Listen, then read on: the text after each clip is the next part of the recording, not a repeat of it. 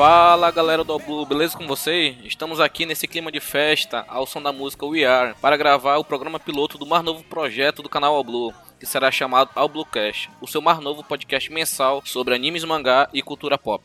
E os membros participantes desse novo projeto vieram do QG do canal All Blue. E para você que não acompanha ou já acompanha o trabalho do Matheus, sabe que o QG é onde todos os padrinhos e patrões interagem com uma grande família. E permito-me apresentar, meu nome é Rogério Roosevelt, falo de Manaus, Amazonas. Sim, isso mesmo, aqui do meio do mato, como dizem. e aqui comigo tem mais uma integrante da família Blue, que é a Pete. Por favor, se apresente para nossos ouvintes. É, gente, aqui nosso novo projeto. Vamos lá, né? Você venha participar também do QG. Quem sabe pode estar aqui no nosso postcast. sou de São Paulo. Aqui eu sou Pete, vai. Depois, quem sabe, vocês vão saber meu nome mais pra frente. Deixar com o Pete tem muito mais aproximação com o público, né?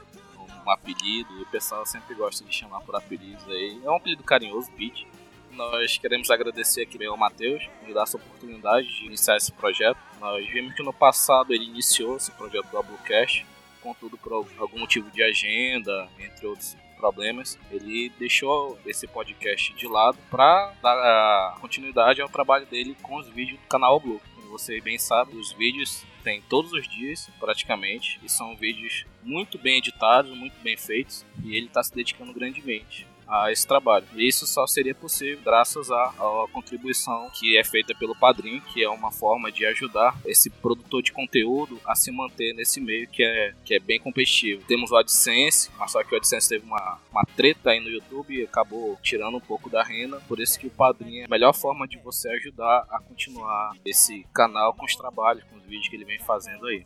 Não é não, Pete? É verdade, mas eu acho pouco né, conteúdo que tem. todo dia vídeo. De quinta-feira, então, tem pouquinho, né, Rogério? É, são uns, uns sete vídeos aí pro pessoal que tá. Ah, tem pouco vídeo, não, mas sete vídeos pra você não, não achar defeito. Nem precisa editar, né? Ele só fala e pronto.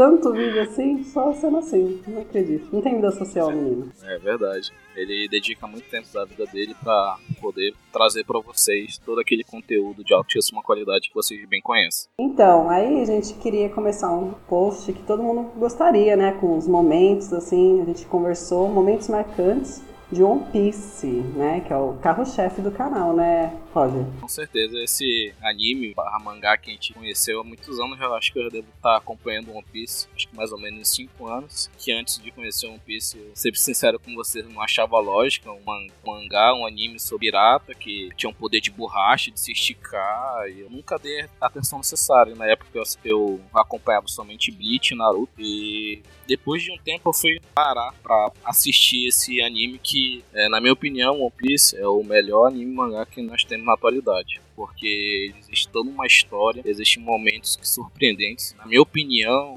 isso pelo que eu me lembro, o primeiro anime que me emocionou realmente foi algumas cenas. E chega, quando eu lembro, me arrepia. Então, como a, a Peach já iniciou, o tema desse cast são momentos marcantes, surpreendentes de One Piece. Nós selecionamos cada um três momentos para que nós pudéssemos falar, lembrar e comentar a respeito dessa grande obra. Nós iremos começar pela escolha da Peach. Então, meu momento marcante primeiro, voltando lá no comecinho de One Piece, foi o Luffy entregando o chapéu pra Nami.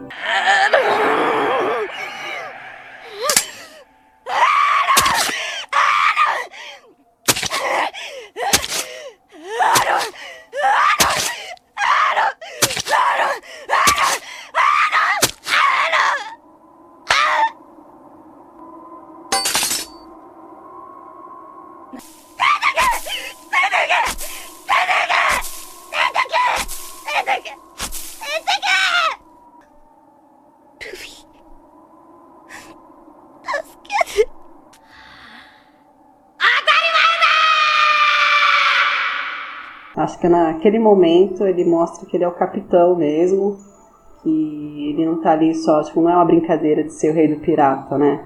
Porque a gente é muito, ah, brincadeira e tal. É, ele começa a mostrar um pouquinho ali naquela briga com o Kuro, né? Mas aquele momento ali ele nem ouve nada, ela pediu para fazer aquilo Ele pegou, tó, toma meu chapéu que agora eu vou resolver com esse cara, né? Acho que isso mostra um pouquinho que é o Luffy que a gente gosta. Aquele momento que a gente fala, ih, agora fudeu. É verdade. E a gente, se a gente lembrar da cena agora, a Nami tá lá dando facada na, no símbolo do, do Arlong que ela tinha tatuado no ombro, né? Tá dando altas facadas lá e o Luffy vê aquilo. Quando ele coloca o chapéu na cabeça dela, chegou, fiquei assim, na primeira vez que eu vi aquilo, caraca, o tesouro dele, a primeira vez que ele coloca em alguém é da Nami. Rapaz, esse negócio vai ficar feio agora. É, isso é usado para saber quem é imediato ou não, né? Numa das brigas. Ah, não vamos entrar nisso porque todo, todo mundo sabe que Zoro é imediato. Mas aqui, ó, agora indo pro. Nós temos aqui na gravação desse podcast um grande amigo do QG também. Ele está apenas escutando a nossa gravação. Por motivos de trabalho, ele não pode ficar falando. Por conta disso, ele está só escutando. A nossa pequena conversa nós temos aqui nesse momento com vocês. Mas falou de Zoro e Nami, pronto, né? Isso é tema para outro podcast. o pessoal não se segura quando o assunto é Zoro e Nami.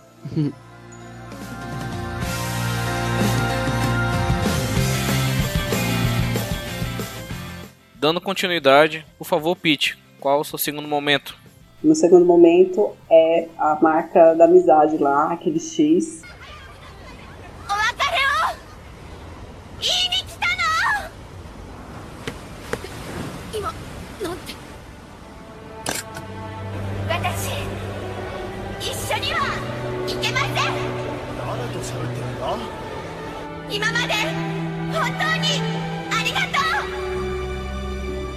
験はまだしたいけど私はやっぱりこの国を愛してるから！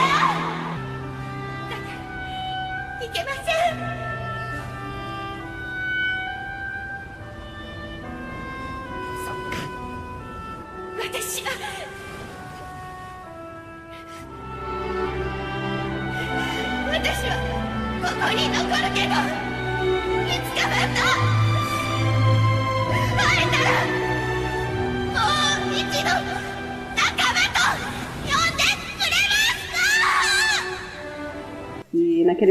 Momento antes de entrar em Alabasta lá, que foi uma saga bem. Uma das que começou a ser grande, acho que foi a partir de Alabasta, né? Porque antes era bem rápido, bem dinâmico One Piece. Concordo mesmo. E aí eles fizeram o X, né? E eles se separaram e tal. Porque aquela questão do Monclair, né? Aí a Vivi, tipo, quase meio que quer se despedir da galera, né? Ela escolhe ficar. Só que, tipo, tem o, o barco da marinha lá, né? E ela não pode se misturar com, com os piratas. Então eles pegam, né? E levantam o braço e mostram o X da amizade, mostrando que ela vai ser a macamada deles, né? Pra sempre. Bem bonito isso. Eu até já usei na minha vida essa expressão, assim, de braço levantado com um amigo meu. Ele se despediu. E esse seu amigo conhecia One Piece? Sim, eu comecei a assistir One Piece com ele. ah, sim, então foi uma parada só pra quem conhece One Piece mesmo. Só os fortes.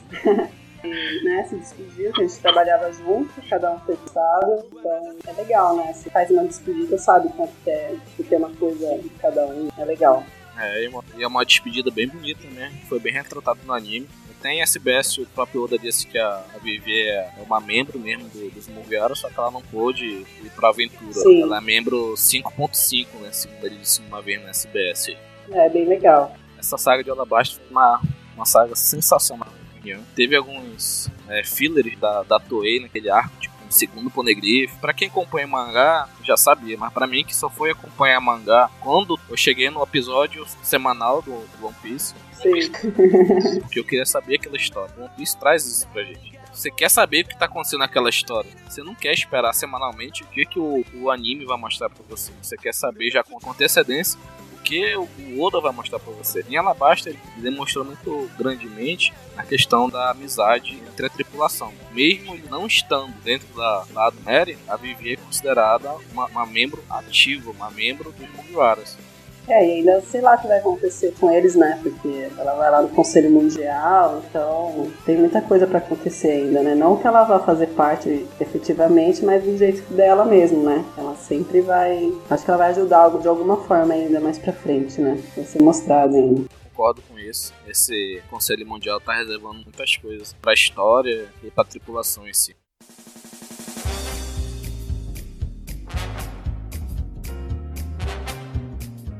E dando continuidade, por favor, fale o seu último momento marcante de One Piece. É, esse é o último que tem que escolher três, né? Porque fazendo um disclaimer, o último dessa gravação, porque a gente escolheu somente três. Se a gente fosse escolher aqui, ia ser um podcast lá de três horas. Estamos falando de momentos marcantes de One Piece. Sim. Então, eu peguei um momento meio diferente dessas partes mais emoção. Eu peguei uma parte mais, né, tipo, soco mesmo, ação. Quando ele, o Luffy deu um soco no Tenryubito 赤ザビ撃ったのにまだベラベラ喋ってお前ムカつくマギ お前、その目は何だい。や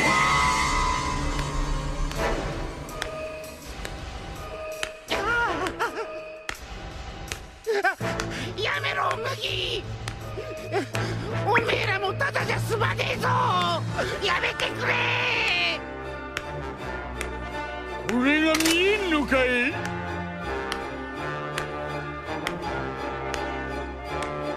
何する気だ？あいつ。麦わらよ本気か？お前もムカつくいなっ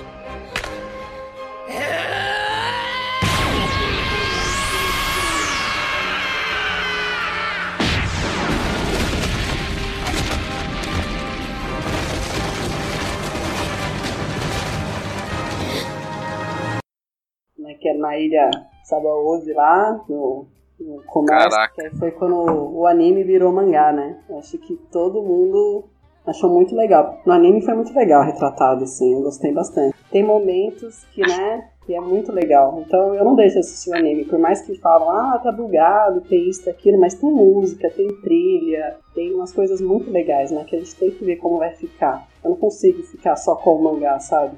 Ah, isso é muito importante você ter dito isso, porque tem muita gente, ah, não vejo o anime porque ele é bugado, ah, porque a animação tá feia, ah, porque a animação é isso, animação é aquilo, mas ela traz um sentimento que não dá para expressar papel. Mesmo que a gente veja o Oda desenhando cada quadro maravilhoso, mas no papel é estático. Na animação, por mais bugada que ela seja, um exemplo que eu posso dar é a luta do Naruto versus Pen. É uma animação bugada demais, mas é uma das melhores lutas do anime do Naruto. Uhum. Então, essa cena do Luffy socando o Tenryubito, caraca, eu soquei junto com ele. Eu tava aqui em casa, maldito, como é que tu faz isso? E eu, quando eu lembro disso, me arrepio. É uma das cenas do, do mangá que a gente vê lá o Kid, a gente vê lá o Law, o pessoal, todo mundo. Ele vai fazer isso mesmo, todo mundo surpreso e tal, lá e dá um socaço no Tenryubito. Fico, caraca. É aí que o pessoal realmente vê que o Luffy dos jornais ele é, ele é daquele jeito mesmo, entendeu? Não é uma coisa criada pela mídia. Ele é. Ele faz o que ele bem entende na hora que ele quiser. Acho que foi esse foi um dos primeiros pontos que o LoL pensou: pô, esse cara pode me ajudar lá no plano contra o do Flamengo. Mesmo que eu use ele, ele vai ser o cara que ele vai me ajudar. Então eu acho que foi nesse ponto que ele socando o Tenryubito que o LoL teve esse estalo. Por isso que ele foi lá ajudar ele lá na guerra de Marineford também. Sim, sim. É, foi um momento. É, meu terceiro, para ser um pouquinho diferente do que, de tudo que eu falei, né? E, e reforçando mesmo, né? Eu acho que é bobagem a gente ficar discutindo bugado ou não bugado, sabe? Eu acho que. Eu comecei a assistir também com anime, sabe? Depois que fui pro mangá de não aguentar, né? Esperar uma semana, né? É, e eu acho que às vezes complementa, sabe? Às vezes tem coisa que a gente não consegue entender direito quadro a quadro, que ali no anime ele desenha, né? Mostra como que é, o que aconteceu, sabe? Uma coisinha ou outra. Às vezes você assiste você consegue ligar no mangá atual da semana, né? Tipo, até a saga de agora, né? Aí você fala, nossa, ó, Big Mom, né? Tipo, a gente começa a conseguir até desenhar na cabeça a historinha mais fluida, pensando, né, no mangá, tipo, diferente. Parece que já tá vendo como anime, já além do mangá. Não sei, eu tenho essa sensação, por exemplo.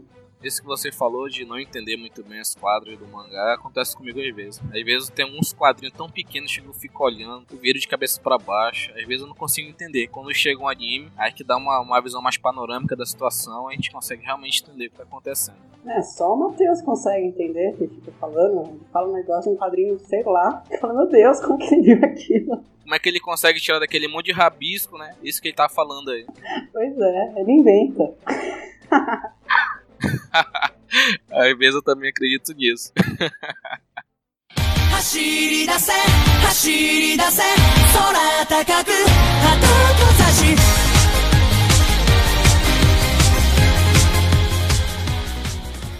Mas vamos para os seus momentos marcantes, então. O primeiro momento marcante que eu escolhi aqui foi a primeira demonstração do Gear Second. Lá na saga do Enies Lobby e Water 7.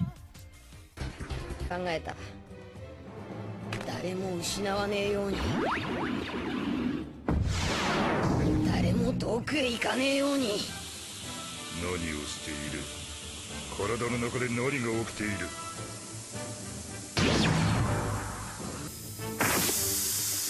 いやセカンド。ゴムゴムの。そジェットピスト Thank you.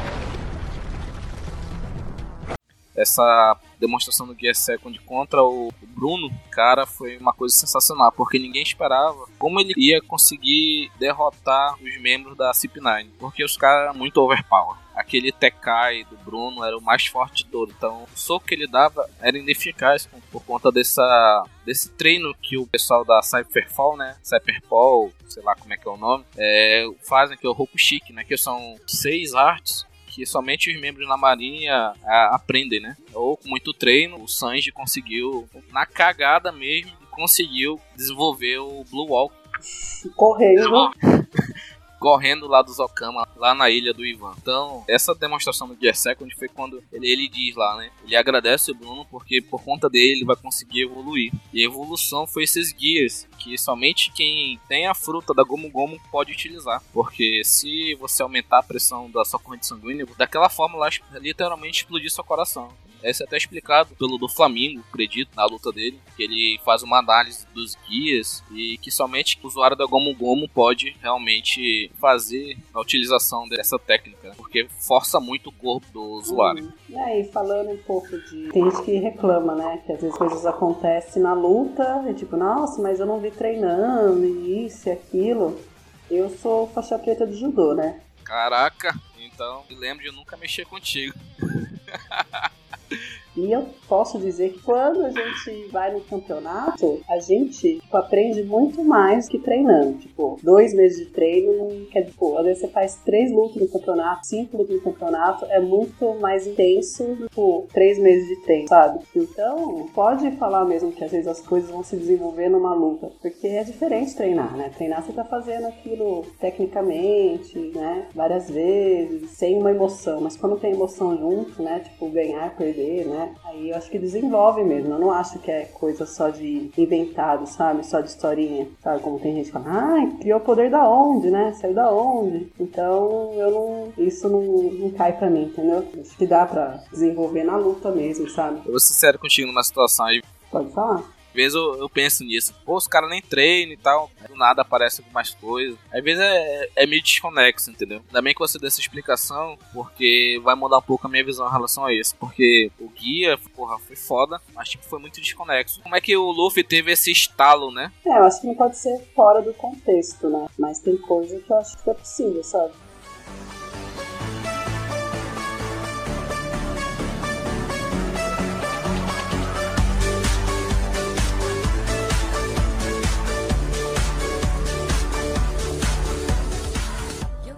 Continuidade aqui aos momentos que eu separei aqui, momentos marcantes de One Piece, o meu segundo momento marcante foi o Luffy derrotando o Crocodile em Alabasta.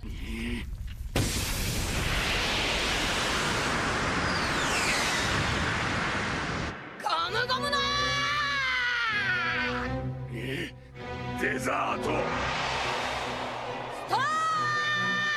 La espada!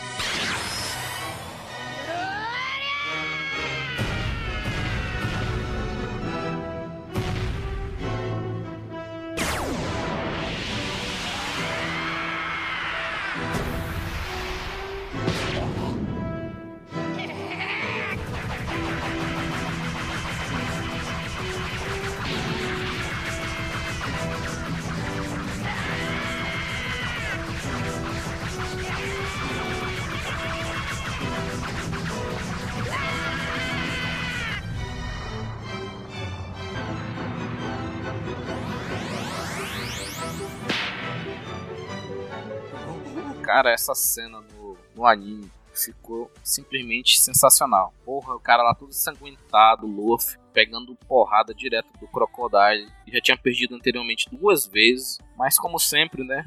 Poder do protagonismo aí veio forte. Ele conseguiu derrotar o Crocodile, fazendo do sangue dele como o líquido. Como ele não tinha conhecimento do hack, então ele usava de meios alternativos. Como o Crocodile tinha a Suna Suna no Mi, que é de areia, então ele teve a, os estalos né, de ideias maluca dele, jogava água no Crocodile. E no final ele tava todo ensanguentado, sangue é líquido, então ele teve essa, essa pequena ideia de ir pra cima do Crocodile todo ensanguentado e, cara, aquela trilha sonora, eu procurando no, na internet sobre qual era aquela música, qual era aquela sinfonia, eu descobri que é, é do compositor de Vorak, a nona sinfonia, cara, aquela música me marcou muito forte. Chega me arrepio aqui, porque na época tava escutando muito uma banda aí que é Rhapsody of Fire. E tem uma música deles que tinha essa, essa pequena parte dessa sinfonia também. Então quando começou a tocar aquela sinfonia, aí ele começou a dar o, o Gomu no Storm lá, que é uma evolução do Gun. Caraca, bicho, ele quebrando a, aquela rocha impermeável, né? Porque tava até o Cobra lá, né? O pai da Vivi, tava Robin lá também. E ele vendo lá, cara, ele quebrou a rocha motriz, né? Ele fala bem assim, rocha matriz, sei lá. Dá um pequeno terremoto, não, porque aquela é rocha, rocha bruta, né? E com o soco dele, dando como, como no Storm lá, derrotou o Crocodile de uma maneira única que nunca, assim, teve uma derrota bacana no anime, mas aquela, daquele jeito lá, com toda aquela, aquela dificuldade, né? Porque foi muito difícil pra ele derrotar o Crocodile, porque o Crocodile já tinha anos na frente dele de experiência como um pirata, e ele era só um menino que tava iniciando, né, a vida dele na pirataria. E tava contra um Shichibukai, que naquela época Shichibukai era o ápice da, da força dentro do anime, porque teve o Mihawk, que era um Shichibukai, e derrotou Don Krieg brincando lá na, no East Blue. E do nada a gente se depara um Shichibukai iniciando uma guerra civil num país que ele queria tomar. Ele derrotando ele no final foi único, foi demais. O Crocodile, né? Era uma coisa muito inatingível, né? Eu só acho que às vezes dá uma enrolada tanto, né, pra derrotar. Meu Deus. Verdade. É. Tem que vender mangá, né, cara? Ele realmente deu sangue, né, nessa. Porque senão é só assim que venceu, mesmo. Literalmente, ele literalmente deu o sangue dele. É, deu sangue. Se não fosse com sangue, ele não ia derrotar, né? Uhum. Fazendo essa alusão. Mas a gente sempre torce pra que vença, né? E teve aquela pitadinha, um caminhão de protagonismo, né? Ah, mas é que ele é tão carismático que a gente torce pra que ele ganhe. Que nem o Tom Cruise nesse filme. Ele não pode morrer. não que o Luffy seja o Tom Cruise, né? Mas Tá bem longe mesmo. Será que o, o Luffy é igual ao Tom Cruise é eterno? Porque o cara que não envelhece. Pois é, tá vendo? Qual fruta que será que ele tem?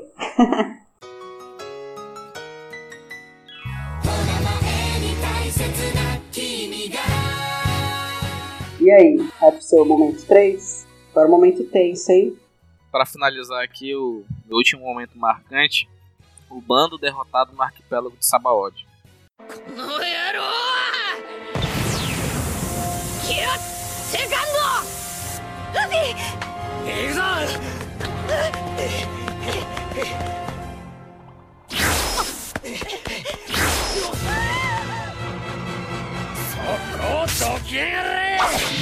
この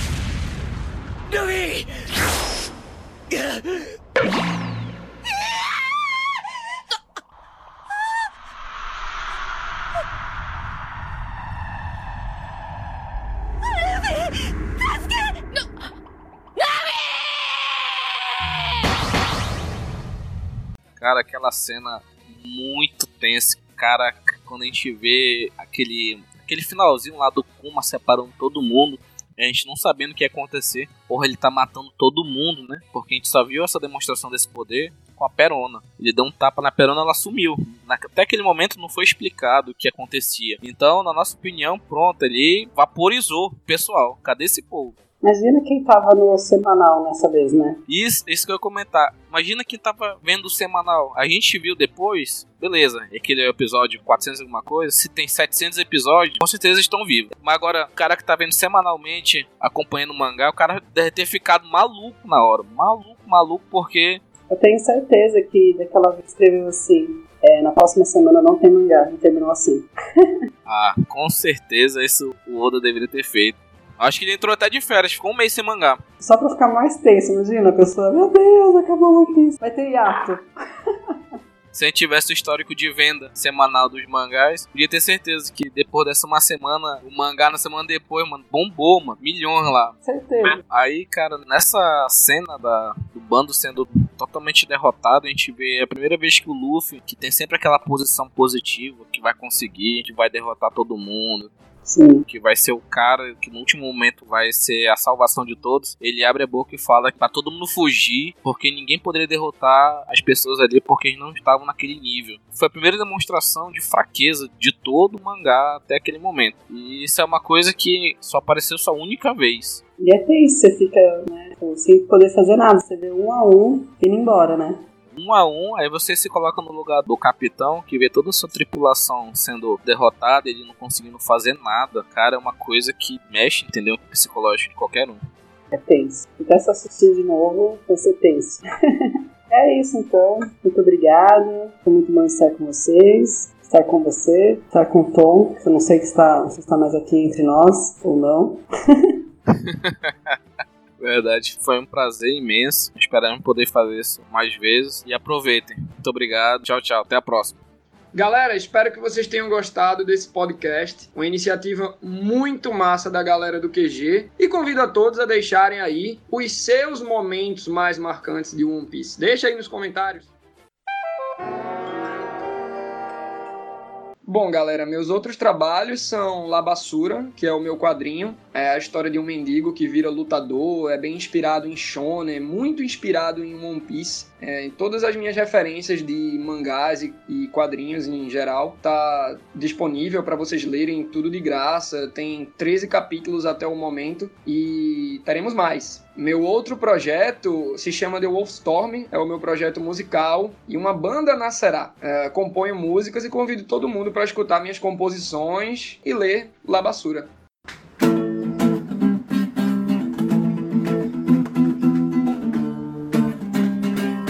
How could you know a story untold? How could you be forever unfold? I won't be back, oh, there's someone and I don't why. The reason for you to be disguised. I won't be back again to your arms. That's exactly right. I wanna be right now, baby. Why?